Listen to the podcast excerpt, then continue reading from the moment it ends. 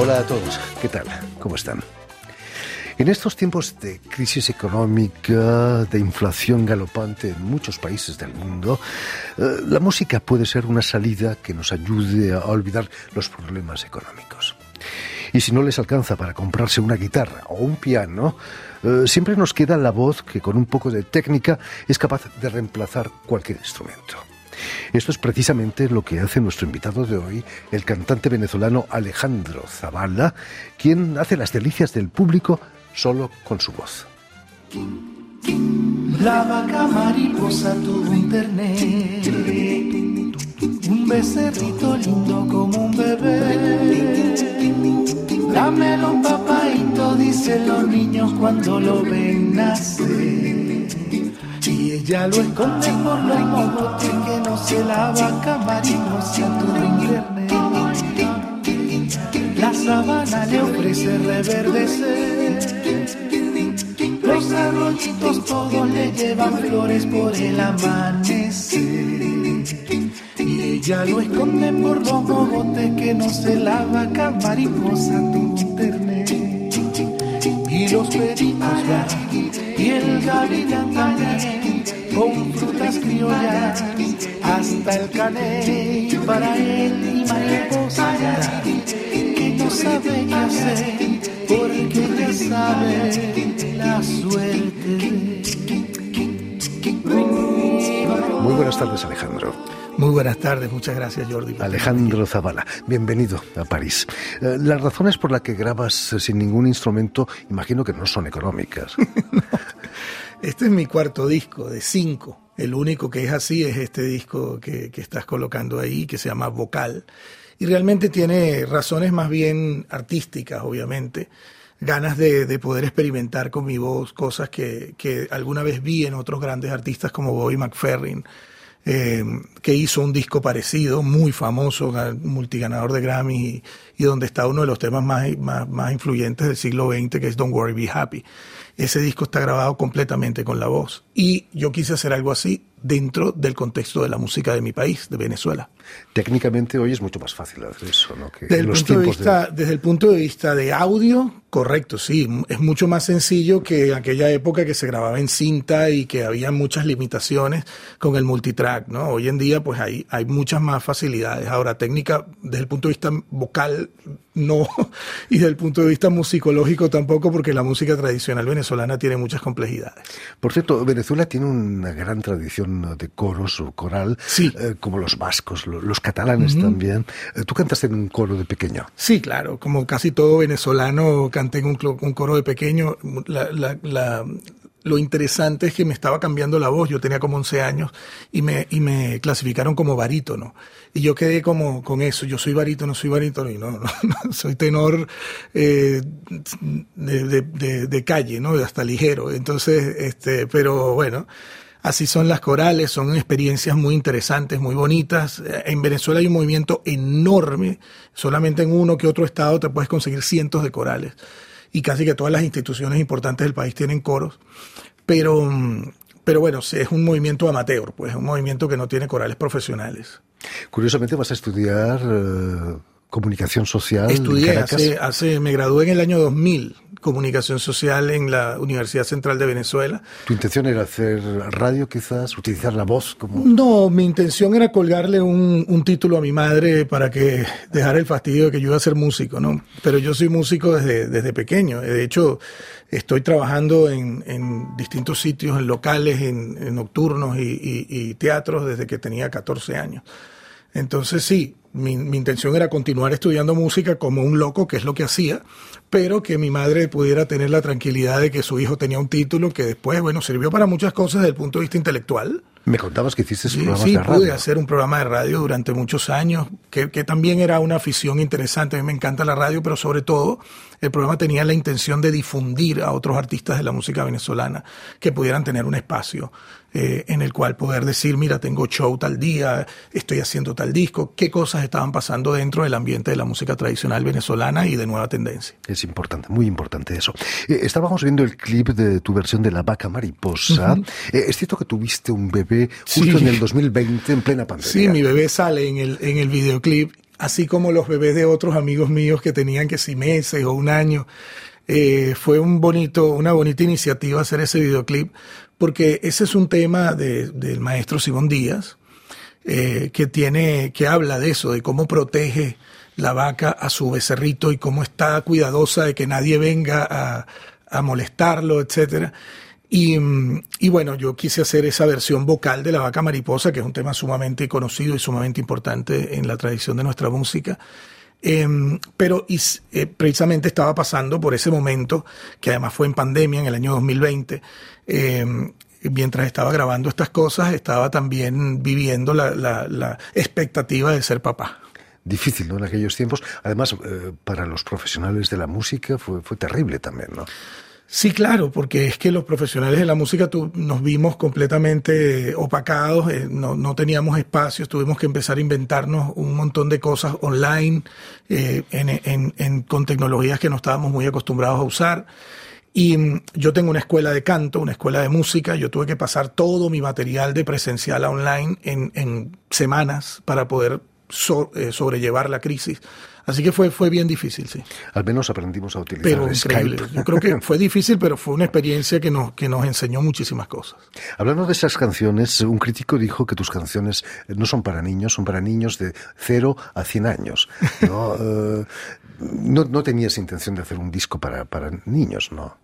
No, no, para nada. Este, eh, este, este disco vocal es muy recreativo, te puede, te puede te puede soltar la imaginación con facilidad, creo yo, pero yo creo que cualquier persona podría disfrutar este disco. Yo tengo la costumbre de hacer discos que tengan capas.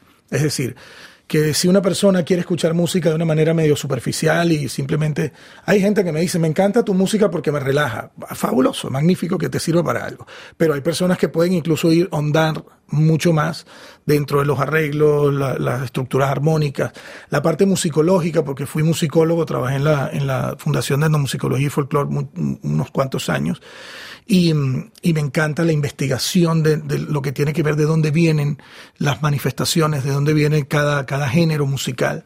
Me gusta poderlo plasmar en mis discos y mis discos generalmente tienen selecciones complejas en ese sentido.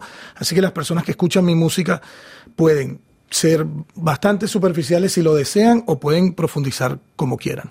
Voy a dirigirme al Alejandro Zavala, musicólogo. ¿Cuál es el secreto de la riqueza de la música popular venezolana? El secreto creo no tiene, que... No tiene parangón en otros países. Es difícil, sí. Eh, el secreto creo que tiene muchísimo que ver con, con la convergencia de una serie de culturas que estuvieron ahí eh, en un momento específico y con determinadas condiciones. Porque en Europa sabemos que esa convergencia ha sucedido muchísimas veces durante muchísimos siglos, pero en, en Venezuela sucedió en, una época muy específica con unas circunstancias determinadas. Entonces nosotros tenemos de repente hacia el norte, costa de Venezuela, una, una riqueza de música afrodescendiente tremenda, de lugares tan específicos como Angola o Congo. Eh, y tenemos de repente, bueno, tenemos el cuatro venezolano, que es una guitarra renacentista.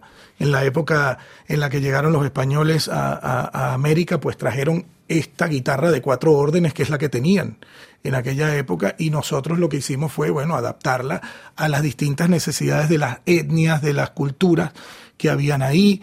Tenemos un, arpas que vienen de, de la música celta o de la música gallega, quizás eh, tenemos una cantidad grandísima de, de, géneros musicales distintos, algunas cosas que vienen de Andalucía, otras cosas que vienen de Portugal. O sea, en realidad tenemos tantas cosas que confluyen que a fin de cuentas eh, pasas una vida entera tratando de investigar y entenderla. No es de extrañar el éxito de las orquestas juveniles, del sistema de Abreu de las orquestas juveniles, ¿no? Del sistema de orquestas, bueno, claro, eso es un programa social que creo que como, como programa social tiene una, una función sumamente importante para la sociedad venezolana, que es dirigirse a los niños de la calle, sacarlos de su situación difícil que tienen, que hay muchos lamentablemente en, en nuestro país, y poderles dar un instrumento y una tril para poder eh, desarrollar un, un, un, talento, un oficio. De ahí han salido grandes músicos, eh, porque es un proyecto que tiene más de 40, 50 años de funcionamiento y tiene orquestas importantísimas en el mundo. yo creo que hemos tenido mucha suerte porque de un programa social sacamos casi que un, semillero de, de, grandes talentos. Tú mismo has cantado con la Orquesta Sinfónica Juvenil. Sí, tuve la, tuve la gran eh, fortuna de que me invitara el maestro Eddie Marcano. Eh, es, una anécdota, la voy a hacer lo más corta posible, pero Eddie me llama para hacer una intervención en un concierto de aguinaldos y esto es música navideña venezolana y me dice, mira, ¿tú crees que puedes venir a cantar con la orquesta, con los muchachos? Y yo, oh, claro, por supuesto, para mí es un honor. Y me dice, ¿tú crees que puedes escribir un cifrado de, de los temas que vas a hacer? Claro, ¿cómo no? Y al rato me dice, mira, el orquestador está un poco complicado. ¿Tú crees que terminé escribiendo el, el, el, arreglo para cuerdas, para orquesta y, clarinete y flauta. Y le gustó mucho como orquesté, ¿no? Y me dijo, ¿qué, tal si hacemos un concierto juntos con la orquesta? Nueve meses más tarde hice once arreglos para full orquesta con, con el maestro Di Marcano y los pude cantar en la sala Simón Bolívar, que es una cosa espectacular. Fantástico. Has sido nominado a los Grammy y el año pasado obtuviste el premio Pepsi ahí en Venezuela. Eh, fue por tu disco vocal. En, la nominación al, Latin Grammy del 2021 fue por el disco vocal, efectivamente. La nominación y, la, la, consecución del premio, Pepsi, eh, que, es unos que son premios bien importantes en, nuestro país, em, fue con el disco Cantautor, que es el disco que viene después de vocal que era la categoría de cantautor naturalmente. Estamos viendo ahora imágenes precisamente de tu actuación. ¿Cómo, se siente uno eh, sabiendo que ha ganado un premio tan importante como el Pepsi? Bueno, es, es, muy importante. Yo creo que la plataforma de Pepsi Music en Venezuela está haciendo un trabajo importante de visibilización. Eh, yo he tenido la oportunidad de trabajar con ellos de cerca eh, como miembro de la Academia de los Premios y he estado muchas veces nominado, pero es muy difícil ganar en, mi país. Hay mucho talento, hay mucha gente muy importante. Eh, esa imagen que vemos ahí es, es, es de mi presentación en el 2015 donde estuve nominado con mi disco Colores Tierra. Pero en este caso, eh, ganarlo pues fue bien importante porque habían grandes, participadores, eh, grandes participantes en este premio.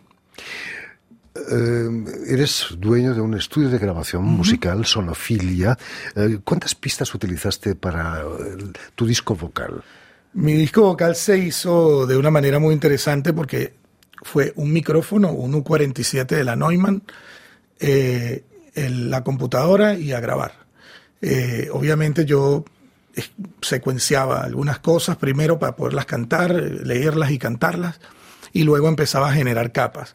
Pero pistas depende del tema. Hay temas que tienen 8, 9, 10, hay temas que tienen 25, 30 pistas. O sea, eh, de, experimentos vocales uno contra otro. Hay temas que tienen efectos como, como ese tipo de cosas que, que, son un canal para eso, un canal para otra cosita chiquita.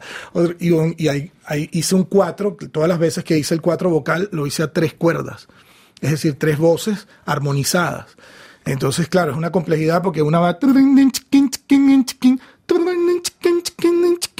y así vas creando cada una de las capas. Y, bueno, sí, eh, eh, después además pensaba que otro ingeniero me lo mezclara y me lo masterizara, pero yo decía, y, o sea, voy a pasar todo el tiempo explicándole dónde quiero cada cosa, así que mezclé y mastericé el disco yo mismo. Entonces, bueno, fue He toda visto cosas fantásticas en uno de tus vídeos eh, tocando las maracas sin maracas.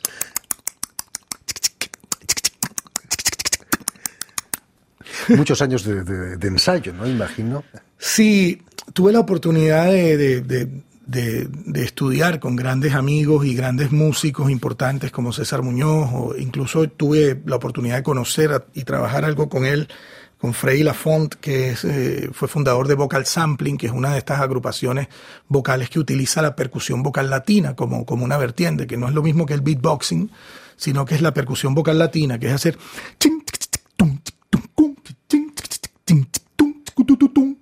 como por ejemplo hacer congas, este, maracas, güiros, etcétera, percusión vocal latina, y trabajé bastante con eso. Y luego, para hacer el disco vocal fue crear todo ese imaginario dentro de nuestra música, porque de hecho tengo un tema en el disco vocal que es de tambores de la costa venezolana, donde creo dos cumacos, tambor grandísimo que se toca en las playas de Venezuela, eh, laures, que es los palitos que tocan el tambor, las maracas y todos los coros, etcétera, etcétera.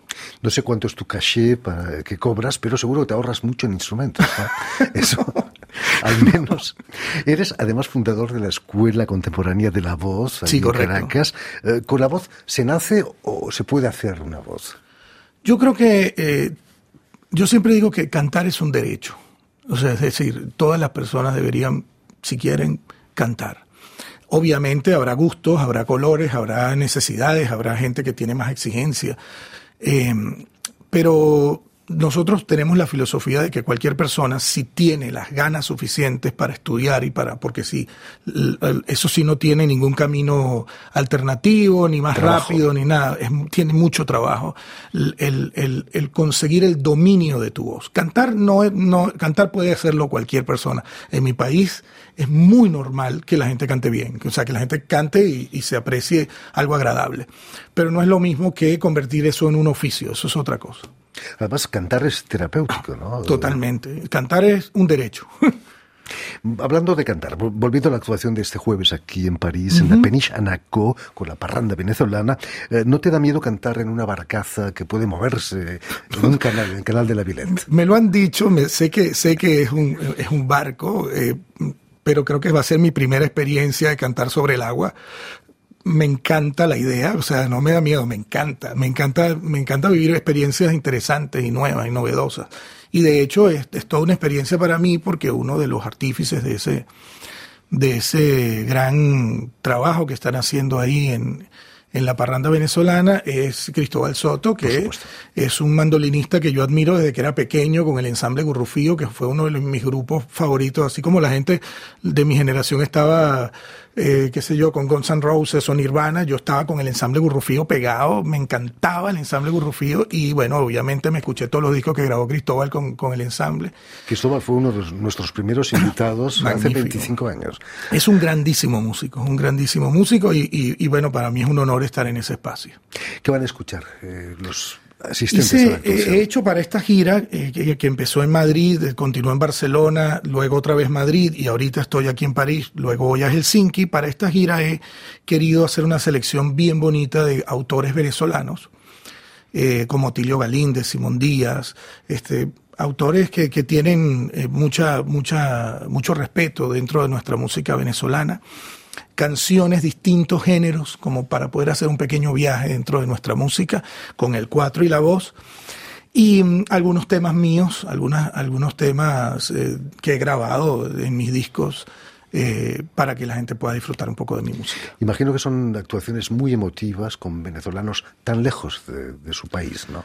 Me ha pasado mucho, por ejemplo, el, el domingo pasado en, en, en, en Madrid, eh, una persona se me acercó y me dijo, tenía años que no escuchaba el cuatro así, y yo, y, tenía una lágrima en los ojos, y era un, era un tipo grande, barbudo, o sea, que es una cosa que uno decía, wow, es, impresionante cómo eh, añoras, añoras, obviamente añoras tu país cuando no estás eh, en tu país, sobre todo si te traen algunos pequeños dulces, como la música que vamos a llevarles esta noche a, a la peniche, a la en fin, pues ya lo saben. Tienen una cita esta tarde, este jueves, en la Peniche Naco, el Basán de la Vileta, al norte de París, para la actuación de Alejandro Zavala. Muchísimas gracias, Alejandro. A ti, Jordi. Mucho un placer, éxito, de verdad. Éxito en tu gira y sobre todo aquí en París. Permíteme también que dé las gracias a Vanessa Loiseau y a Jan Bordelas, quienes han ocupado hoy de la realización del programa, y también saludar a nuestros telespectadores, porque también los tenemos, que nos siguen en todo el continente americano, gracias a la cadena Unión Continental Latinoamérica y una red que se llama TAL, TAL, que reúne televisoras públicas y universitarias de, América Latina. Un abrazo a todos ellos. Ahí queda dicho.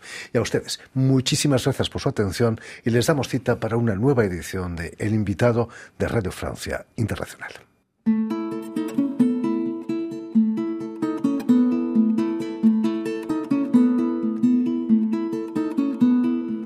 Luz que mi sueño ablanda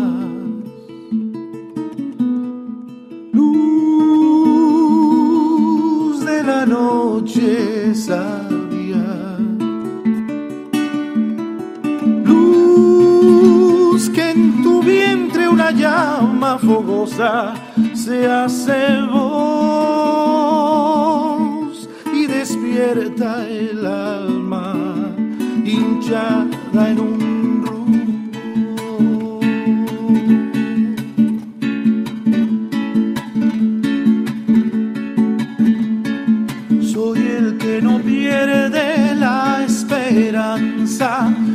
la penumbra el cuerpo avanza encumbra un sueño vástago de luz que me asombras, luz que me nombras, que mi cuerpo enciende y canta, luz que me agrandas, luz que me salva, que haces